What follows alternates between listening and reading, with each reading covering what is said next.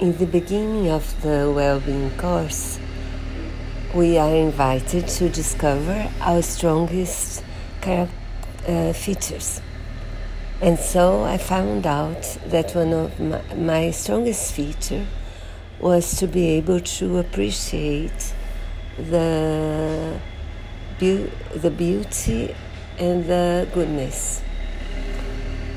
And yesterday I saw a friend, a colleague, a doctor, colleague doctor, showing me the beauty and the goodness as well because there was this patient who had a coagulopathy.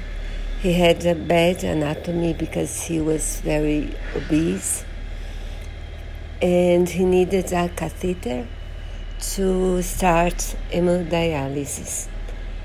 And so he needed the catheter, and it was a very dangerous procedure because he, because of his conditions.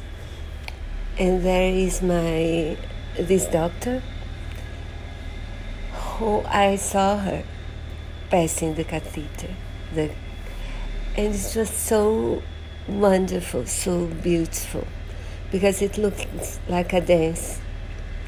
She concentrated, she, um, with her things, fingers, she decided the best way.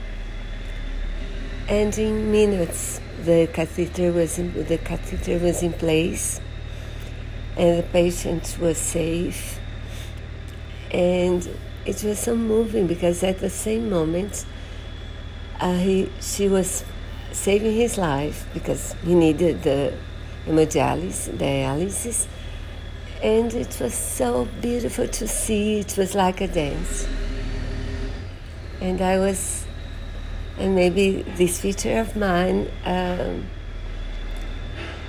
makes me see the life in a more colorful way. So my I'm so happy I was able to see it.